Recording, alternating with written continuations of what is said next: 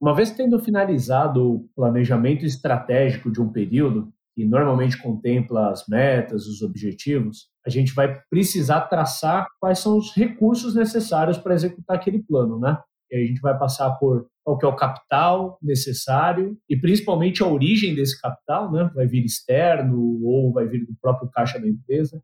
A gente vai precisar olhar para as pessoas que são necessárias para executar aquele plano e também para qual que é o desenho de estrutura que mais potencializa que a gente alcance aquele plano, né? Dá para ver que é um assunto complexo per se e ele é adicionalmente temperado, né, pelo momento que a gente está vivendo agora, que é uma mudança de paradigma na forma como as startups operam, onde a gente pode imaginar que pelos próximos anos talvez a gente deva contar menos com recursos externos, né, recursos vindo de fora, de VCs, fundos e por aí vai, e as empresas elas desenvolverem a disciplina interna de gerar o próprio caixa, o próprio recurso para poder reinvestir, para tentar percorrer um pouco das nuances envolvidas nessa complexidade inerente de fazer um plano de gestão de recursos para alcançar as metas e objetivos, que o César e eu gravamos o episódio de hoje. Bora lá?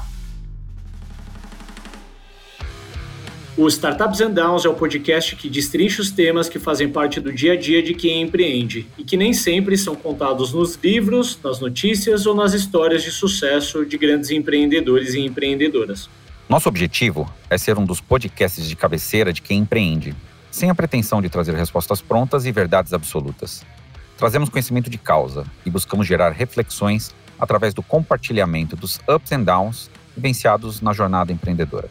Sempre presentes estaremos eu, Ricardo Correa, empreendedor há mais de 10 anos e CEO da Hamper, com a missão de trazer a perspectiva de um fundador de startups. E eu, César Bertini, empreendedor das antigas, conselheiro de empresas e investidor de startups há mais de seis anos, trazendo a perspectiva de quem investe e acompanha um portfólio de startups.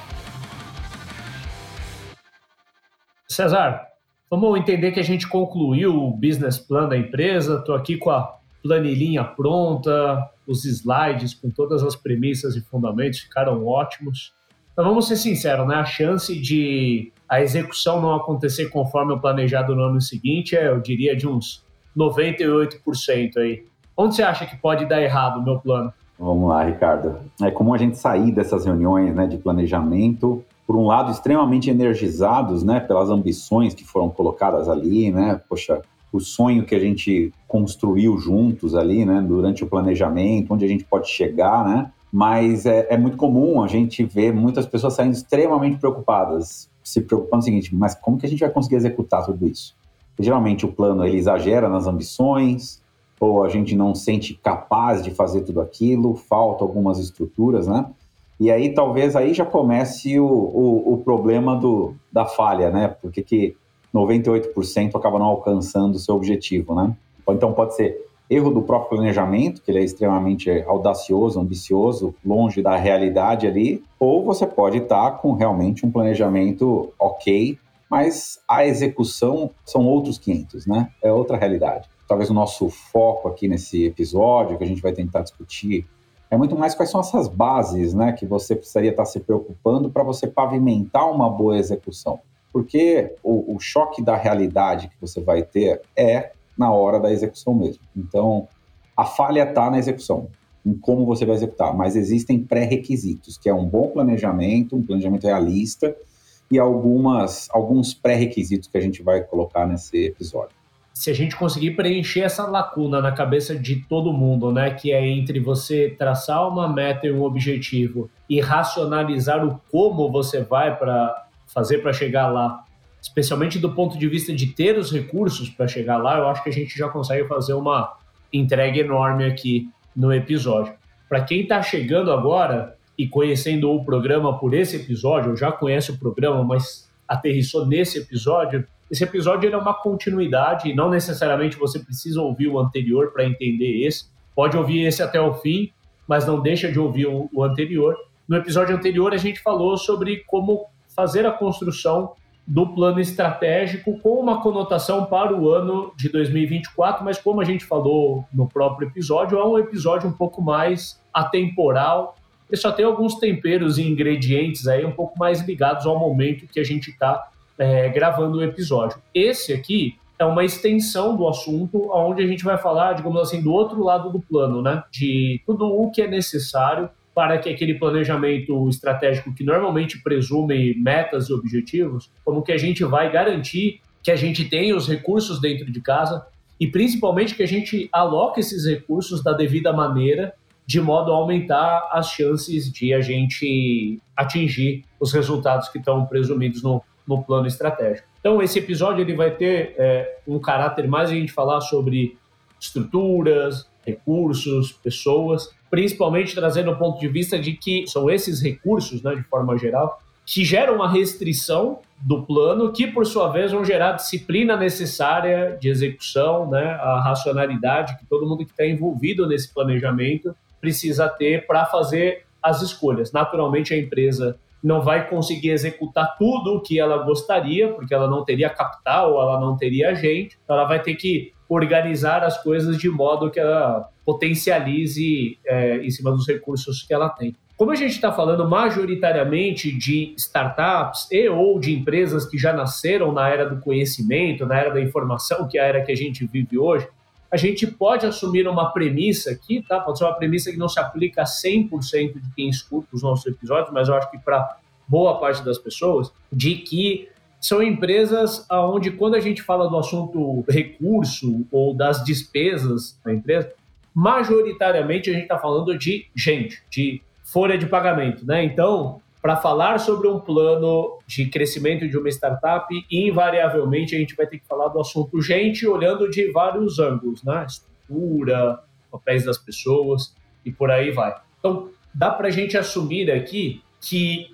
o play da gestão de uma startup é, em grande parte, garantir que a startup tenha o capital necessário para executar o plano e tirando a restrição do capital, né, tendo esse capital, seja via fluxo de caixa, seja via aporte externo, que ela vai fazer devidamente a alocação desse capital, que majoritariamente costuma ir para o assunto gente. Antes de mergulhar no, no assunto do episódio, queria fazer umas breves chamadas.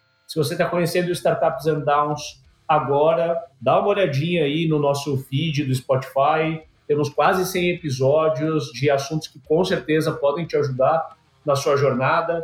Já segue o programa aí para você ser avisado dos novos. A gente lança um programa por semana e com certeza alguma agrura aí que você está vivendo, se você não encontrar nos episódios já gravados, esteja atento que em breve é, deve sair alguma temática aí que possa te ajudar. Se você já é ouvinte, tem duas formas de você nos ajudar. A primeira delas é dar cinco estrelinhas aí para gente no Spotify, ajuda a gente a indexar melhor o programa. E você pode fazer isso de uma forma ainda mais direta, pegando os episódios que você mais gosta e compartilhando nas suas redes sociais, mandando para um founder, uma liderança que você conhece que pode se beneficiar desse conhecimento.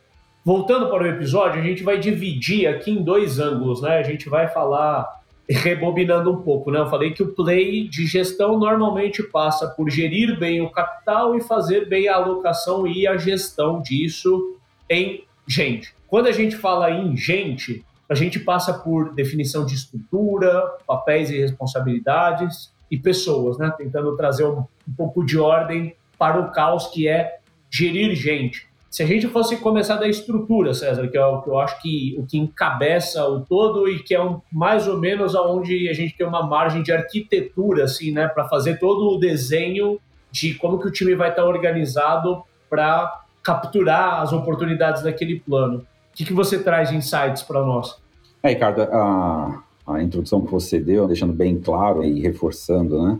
É muito comum, né, que quando acaba o planejamento, todo mundo fala, ah, vamos ver quanto de recurso, quantas pessoas a mais a gente vai precisar, quanto de dinheiro a mais e evolui, né? Mas eu acho que uma forma de você começar a construir melhor isso é não tomar isso como uma verdade absoluta. E que só porque você redirecionou o seu plano, você fez um novo plano, que necessariamente ele vai exigir mais dinheiro ou mais estrutura ou mais pessoas, né? Você precisa fazer uma análise um pouquinho mais profunda em torno disso. Então, eu vou puxar primeiro aqui, talvez a ordem que eu, quando a gente vai falar de recursos como pessoas, como colaboradores, né? Eu acho que a gente tem uma ordem que geralmente as empresas erram na hora de fazer essa análise. Né? Elas geralmente começam a. Você faz uma atividade de planejamento e você já começa a atribuir os projetos que saem ali, ou as, as responsabilidades, as ambições, você já atribui para pessoas. E eu acho que isso é um erro. Ou seja, a gente tem que começar a análise. A primeira pergunta que a gente deveria fazer é se a gente tem a estrutura da empresa adequada para que a gente execute aquele plano.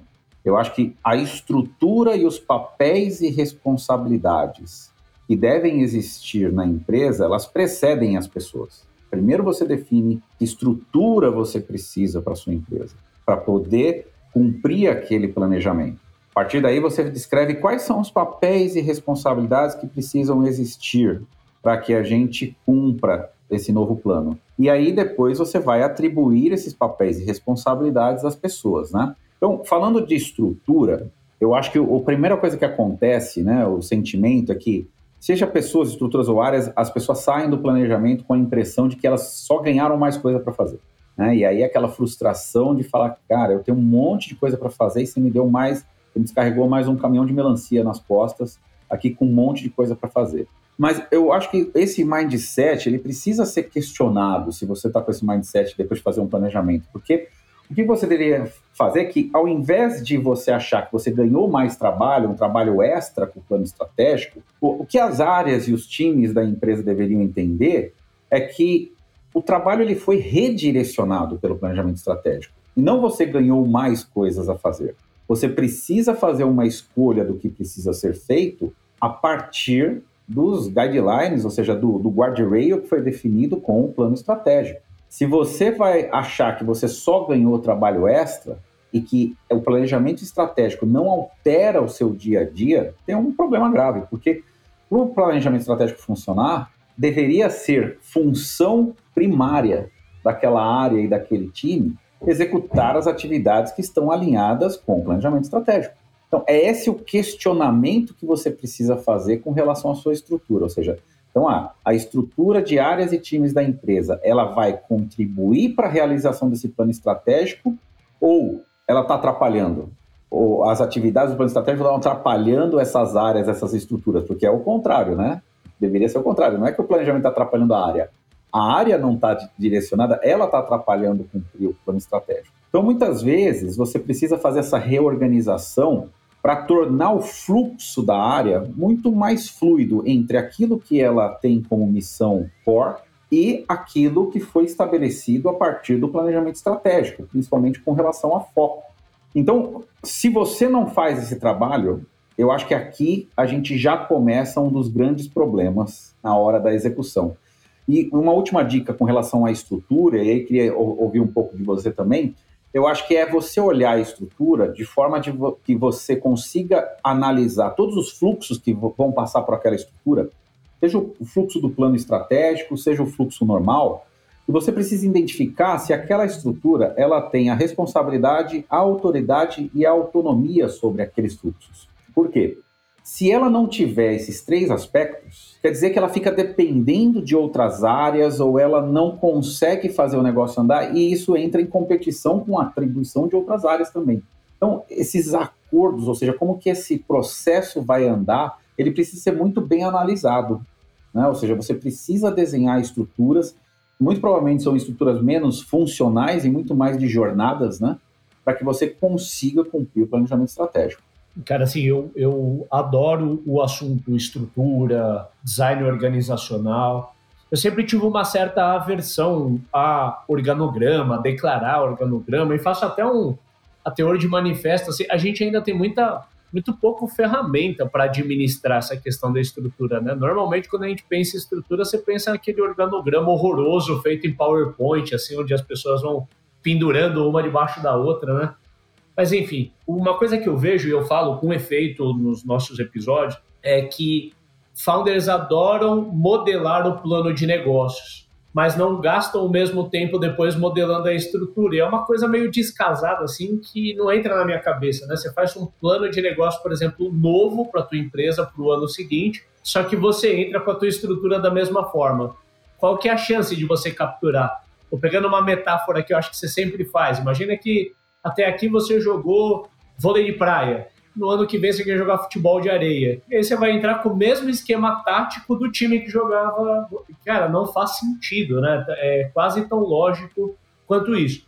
For trazer um pouco de conhecimento de causa, quando a gente fez os dois M&As no ano passado, aonde eu gastei mais tempo foi pensando na estrutura porque existiam vários fatores estratégicos, desde o do deal, do negocial, né, até o posicionamento da empresa, os novos concorrentes que a gente ia atacar.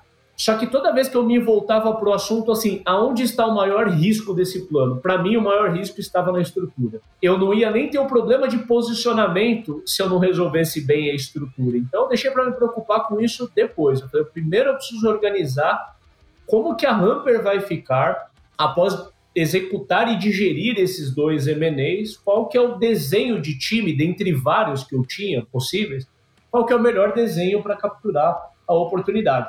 E aqui, só para não deixar de mencionar alguns, né, você pode organizar a sua empresa num esquema estrutural de várias formas. Você pode ter um esquema de BUs, né, você cria unidades de negócios diferentes para produtos diferentes, isso é uma estratégia.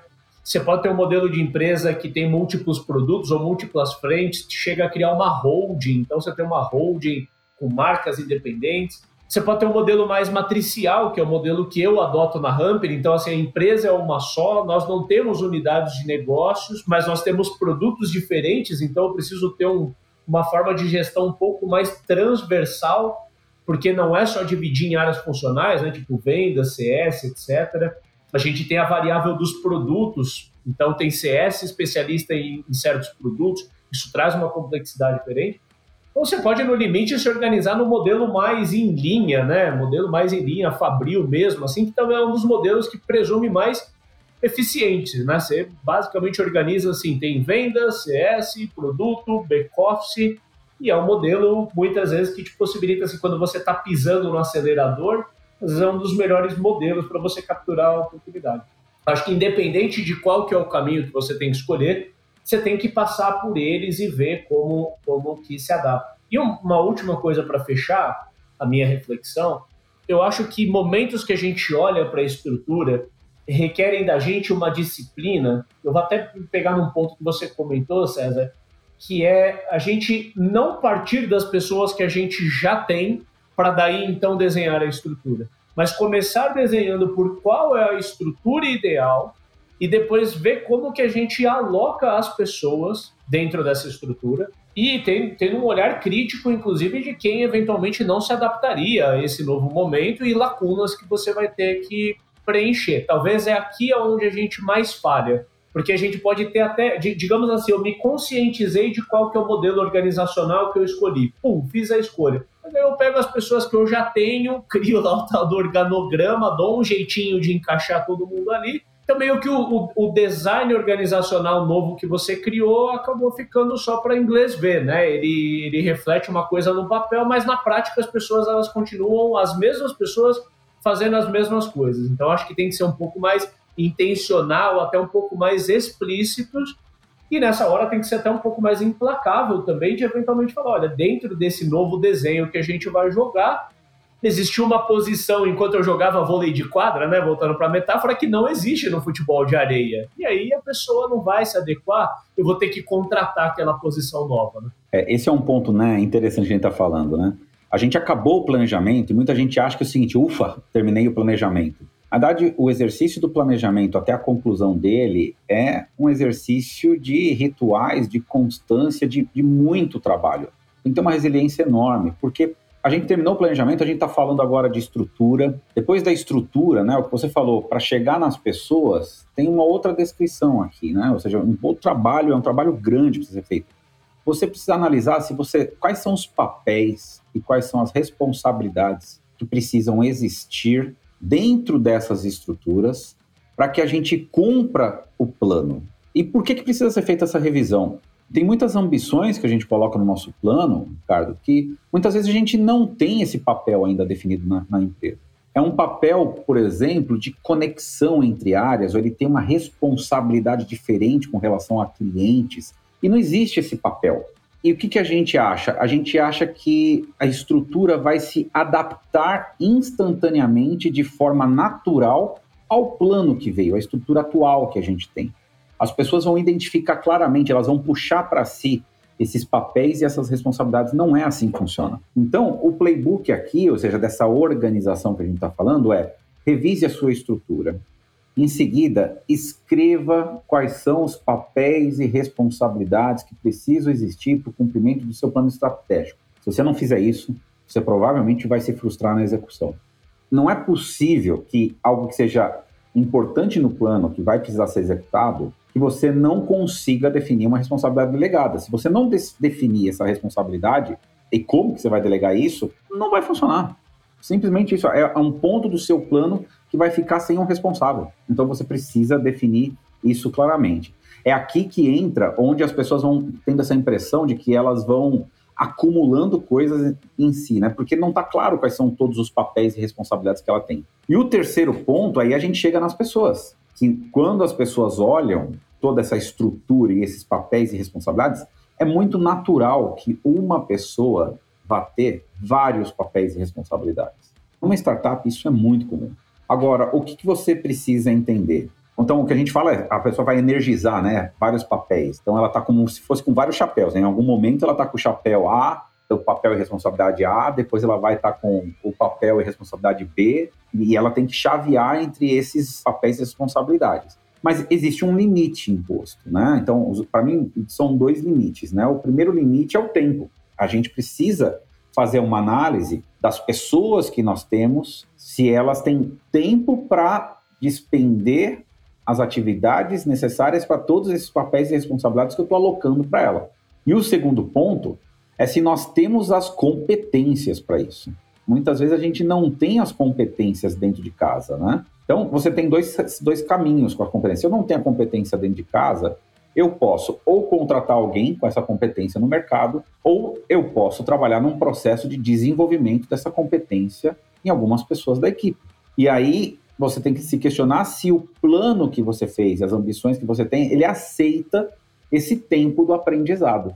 Então você vê que no planejamento, olha quanta coisa que sai daqui. Sai um, você revisar sua estrutura organizacional, você dá uma olhada nos seus papéis e responsabilidades, você identificar as pessoas que estão ali, que já existem na empresa, conseguir encaixar os papéis e responsabilidades para as pessoas que estão ali. E se não conseguir encaixar, identificar se você tem que gastar dinheiro contratando mais pessoas ou gastar dinheiro em formação de pessoas ou ter algum processo para isso, ou seja, sai muitas atividades que vão ter que rodar em paralelo durante esse planejamento, ou seja, são esses os pontos que a gente vai empilhando que vão possibilitar que você tenha mais sucesso quando você for executar as atividades desenhadas no seu planejamento estratégico.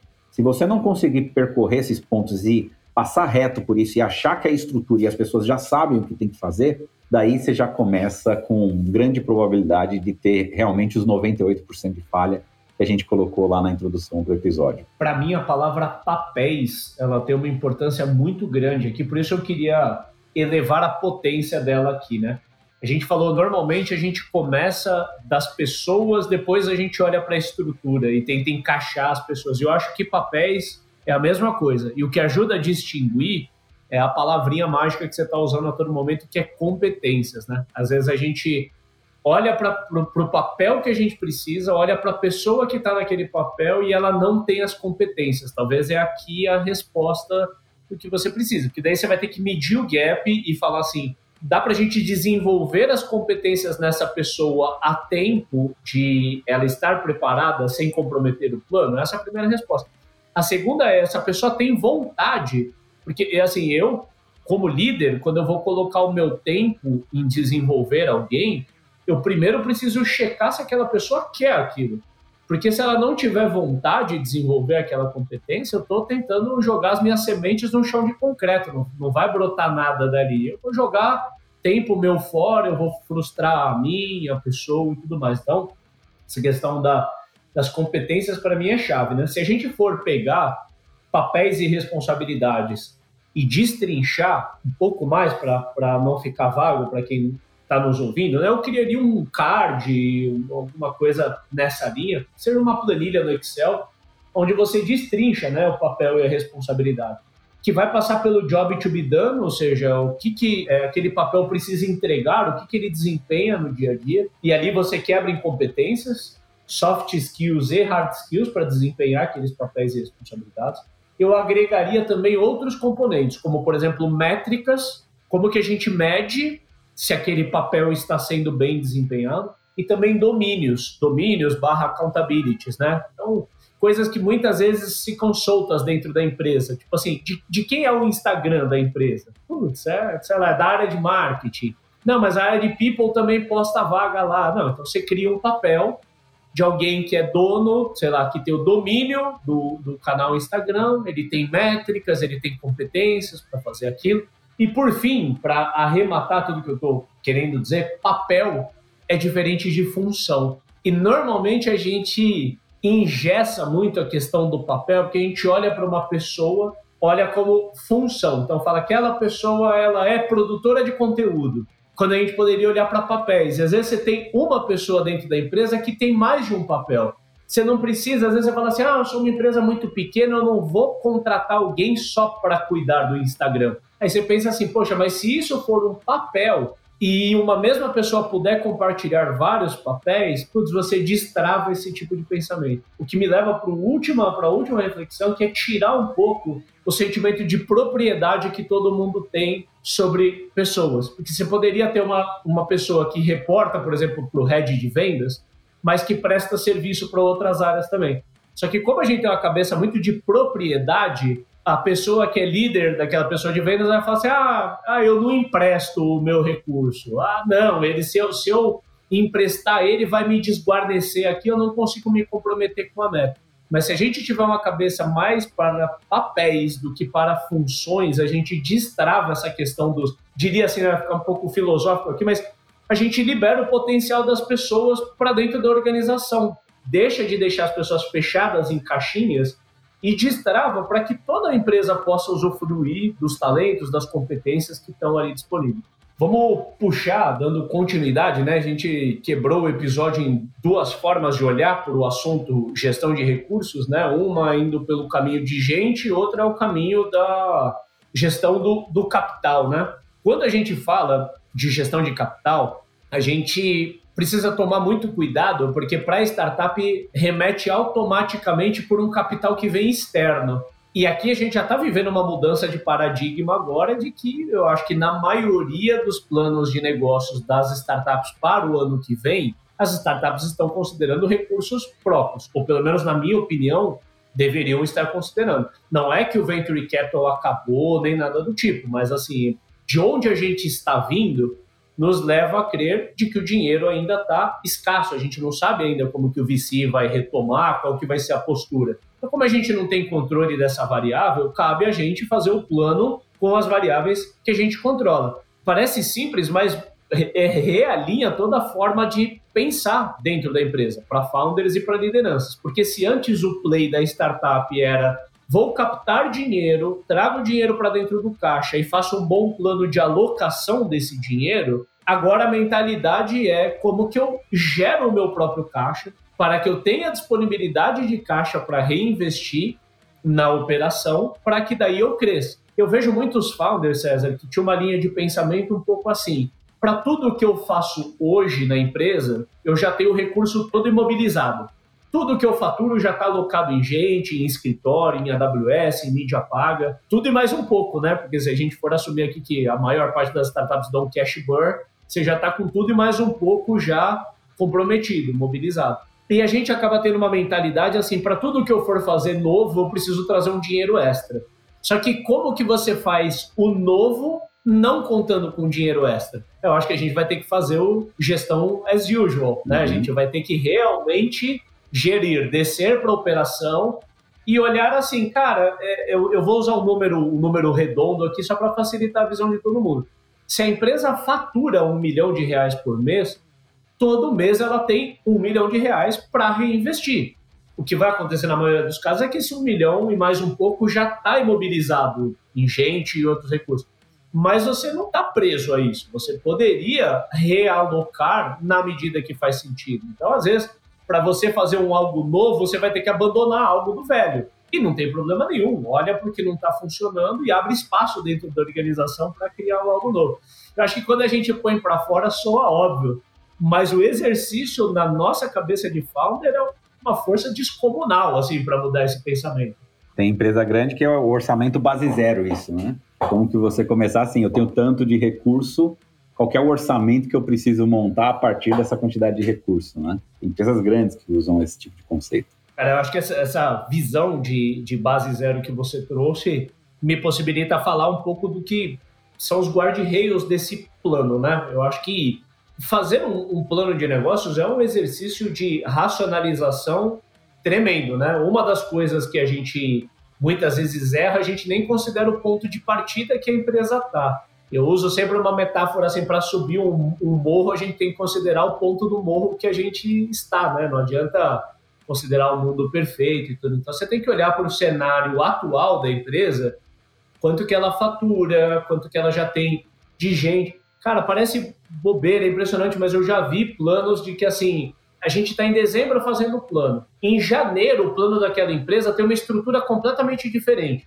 Aí, como que você vai preencher o gap? Quer dizer, você não tem aquelas pessoas que você está considerando no seu plano já em janeiro. Então, assim, né, você tem que considerar o, o, o as is, e se você tem um outro to be na cabeça, como que você vai preencher esse gap? Vai levar um, algum tempo para você preencher. E outros guarda-reios desse plano, né, assumindo o ponto de partida, que você vai subir o morro a partir do ponto que você está, as variáveis que vão ser determinantes no seu plano é o quanto que a empresa quer crescer e o quanto que ela quer gerar de margem ao longo desse crescimento. Porque o play ele vai ser completamente diferente. Né? A, a, a alocação e gestão dos recursos de uma empresa que quer triplicar de tamanho é um play completamente de uma empresa que quer crescer 30% no ano com 15% de margem. Né? A empresa que vai triplicar, ela vai ter um ano pujante em novas contratações, ela sabe que a cultura vai dar uma bagunçada, enfim, ela vai quebrar um monte de coisas ao longo do caminho, mas ela está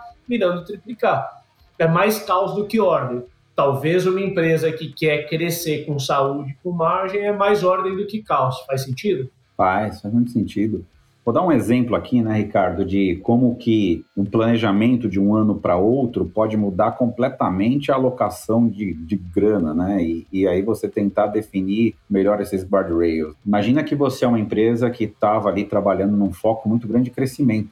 Então, o teu plano estratégico do ano anterior, um plano muito forte em crescimento. É natural que você tenha crescido as estruturas vinculadas a crescimento. Então, aumentou a equipe de vendas, você talvez está desempenhando mais coisas de novas features, talvez, para você fazer um cross-sell em cima da sua base, ou seja, você redirecionou a empresa em torno daquele seu pilar de crescimento. Vamos supor que no novo planejamento você de repente mudou algumas prioridades, e nessas prioridades a empresa está com um foco muito maior em qualidade, em melhorar seus processos, em aumentar a produtividade, aumentar a lucratividade, em melhorar a percepção de qualidade dos clientes, né, redução de churn, Vamos pensar que você redirecionou os esforços da empresa para isso. Um erro comum, se você não revisa, é você manter a estrutura do jeito que está. Você tinha um milhão gastando, você está gastando um milhão, pô, tem que continuar do mesmo jeito. Quando você revisa toda a sua estrutura e a partir dessa visão da estrutura e do teu plano, você começa a olhar os seus recursos financeiros,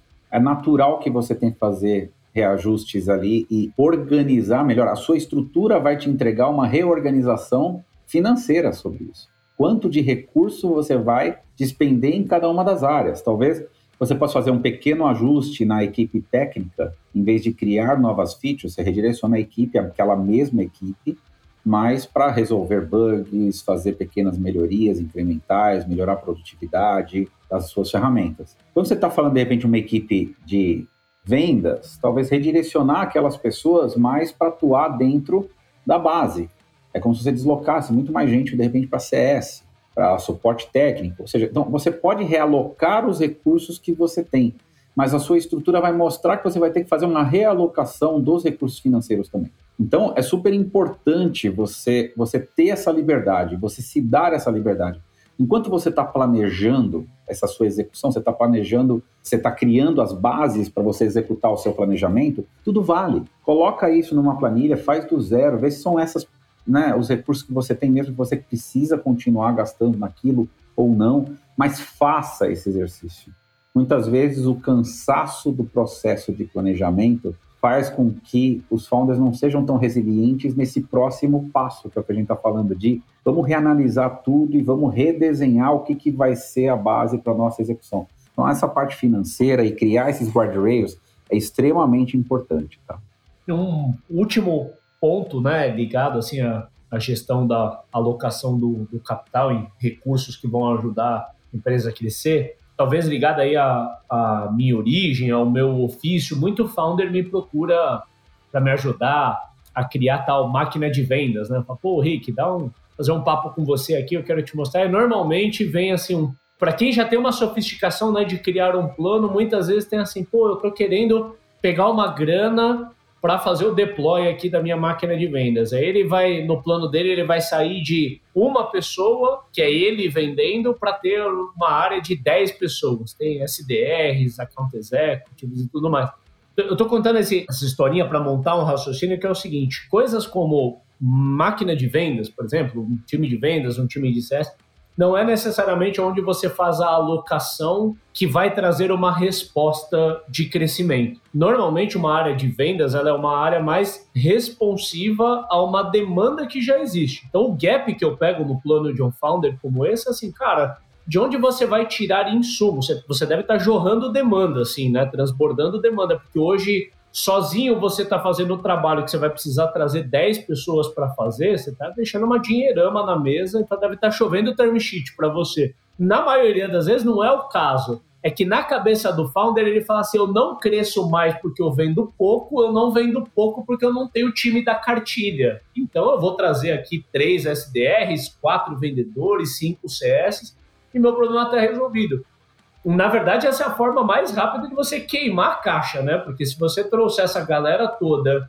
e não ter demanda, não ter fluxo de trabalho para essa galera, esquece, você queima o teu capital inteiro em quatro a seis meses e reseta a tua tal máquina de vendas, né? Então, enfim, tendo contado o lado trágico da história, eu queria trazer um pouco de reflexão de, de como que a gente costuma olhar para as coisas. Eu acho que tem áreas, sim, que são áreas que presumem você ter dinheiro para investir na frente. Então, normalmente, quando a gente olha para produto, para entrar, né, entrar em um novo nicho, fazer um projeto maior de marketing, né, alguma coisa nessa linha, normalmente a gente precisa de um capital extra para fazer. Então, vamos dizer, você já tem um produto, que nem no meu caso, né? Eu já tinha um produto de prospecção, eu queria ter também um produto de CRM. Para desenvolver esse produto novo de CRM ou comprar uma empresa de CRM, eu já precisaria ter de alguma forma os recursos aqui. Então, ou eu vou fazer uma captação mirando entrar nesse novo espaço, ou eu vou ficar um tempo fazendo caixa com a minha empresa para que isso me dê margem de manobra para um dia eu desenvolver um algo novo, ou fazer um M&A ou algo assim. Então, normalmente, áreas que precisam de dinheiro na frente são as áreas de produto e marketing. As outras áreas, aqui eu estou falando de vendas, customer success, back-office, costumam ser mais responsivas ao crescimento da receita. Então, não é que você não vai contratar, mas você já consegue fazer uma projeção de receita e despesa muito mais ancorada uma coisa na outra. Né? Então, aqui na, na Hamper, eu já tenho várias razões internas para saber que a partir do número X de MRR que a empresa tem, eu tenho que ter um número Y de Customer Success, cuidando dessa base. Para um volume X de leads, eu preciso ter um certo volume de Account Executives. E eu não vou trazer três Account Executives novos na frente porque eu quero crescer. Se eu não tiver lead para dar para essa galera, não adianta trazer. Então existe uma parte da empresa que ela é dependente de capital na frente, mas existe uma outra parte que ela é responsiva ao crescimento da receita. Essa parte responsiva, eu diria assim, ela é um pouco mais fácil de você administrar, porque se você tiver a disciplina de projetar o seu crescimento e ir acompanhando mês a mês se o crescimento está vindo ou não, você só traz as novas pessoas mediante o crescimento ter sido atingido. Se ele não foi atingido, eu não tenho por que expandir Aonde tem o risco maior de você alocar e dar errado é que nem sempre um projeto de novo produto ele vai levar você ao resultado que você queria. Então você corre o risco de falar assim, poxa, para eu ter um novo produto aqui vai me custar um milhão de reais na frente e eu não tenho garantia de retorno daquele dinheiro. Vamos para os nossos ups and downs? Bora! Aproveita já puxa um up para nós aí. Eu acho que a, o primeiro up que eu vou, vou trabalhar, Ricardo, é acho que a gente, quando a gente vê os founders que, além de fazer todo esse trabalho, né, de olhar as estruturas, olhar a questão financeira e, ajustar isso, eles conseguem também ter uma visão de que incentivos precisam ser criados para essas novas estruturas, de acordo com a responsabilidade que a gente vai ter do plano vigente e como alocar isso como recursos financeiros, né? Logicamente que os, os incentivos podem né, e devem ultrapassar só os incentivos financeiros, né? Mas é importante que eles também estejam vinculados aos incentivos financeiros. Então, a criação, né, founders que conseguem fazer uma análise também de criação desses incentivos alinhados a esses papéis, responsabilidades, áreas e o plano que foi desenhado, poxa, eu acho que isso é uma, uma prática extremamente interessante, porque isso é mais uma força que vai contribuir claramente para que a gente melhore aquele número ruim que a gente falou no início, de 98% talvez não, não cumpra o plano, né? Talvez seja mais um tijolinho que você coloca na construção de uma execução muito alinhada ao seu plano. O meu up vai para algo que eu falo já com efeito aqui durante o programa, que a gente precisa olhar para o assunto estrutura na mesma frequência que a gente olha para o assunto plano de negócio. Para mim é muito irracional a gente fazer o deploy de um novo plano de negócios e entrar em campo com a mesma estrutura de sempre. E sempre que eu falo me sou engraçado, então, né, tanta falta de lógica. Mas na correria do dia a dia é o que acaba acontecendo. Mexer com estrutura é sempre muito doloroso, porque a gente está mexendo com gente, quando a gente mexe com gente, a gente mexe com expectativas, frustrações. Não, não quero dizer aqui que é fácil realocar pessoas ou eventualmente olhar que você tem um plano que não comporta todas as pessoas que você tem, que talvez você tenha que trocar algumas e trazer outras. Mas eu acho que isso faz parte do play de todo o negócio. Não olhar para isso, para mim, compromete diretamente o plano estratégico. Vamos falar então no meu primeiro down, puxando aqui. Eu comum que eu vejo uma, algumas estruturas, você tentar criar como se fosse uma estrutura de conexão entre silos que parece que não podem ser desfeitos. Então, você acaba quase que criando uma nova camada de governança para que o plano consiga executar. É como se fosse assim: ah, para conectar a área A com a área B, eu preciso criar uma nova estrutura de governança para que essa estrutura faça a bola rolar de um lado para o outro. Qual que é o problema que eu vejo nisso, né? Você atribui uma responsabilidade para essa área, e a responsabilidade de fazer a bola rolar de um lado para o outro mas ela tem pouquíssima autoridade e autonomia para fazer as coisas. Então, quando ela tem pouquíssima autonomia e autoridade para fazer alguma coisa, é quase como se ela tivesse que ficar pedindo favor. Ou você tem que criar um negócio que muitas vezes ele depõe contra os incentivos, que são mecanismos de punição. Você cria mecanismos de punição. Então, eu criei essa estrutura, e se as áreas que essa estrutura bater não fizer que esse cara né, falar, eles vão ser punidos. Mas quem disse que aquela área lá ela tem a estrutura para fazer aquilo? Né? Ela pode estar tá sendo atropelada por alguma coisa, porque a gente não remodelou a estrutura da área. Né? Você tem a área A e a área B. Você criou uma área C para conectar a A com a B, em várias atividades entre si. Se você não refez a área A e a área B, o que a área C está pedindo vai só atrapalhar tanto a área A e a área B.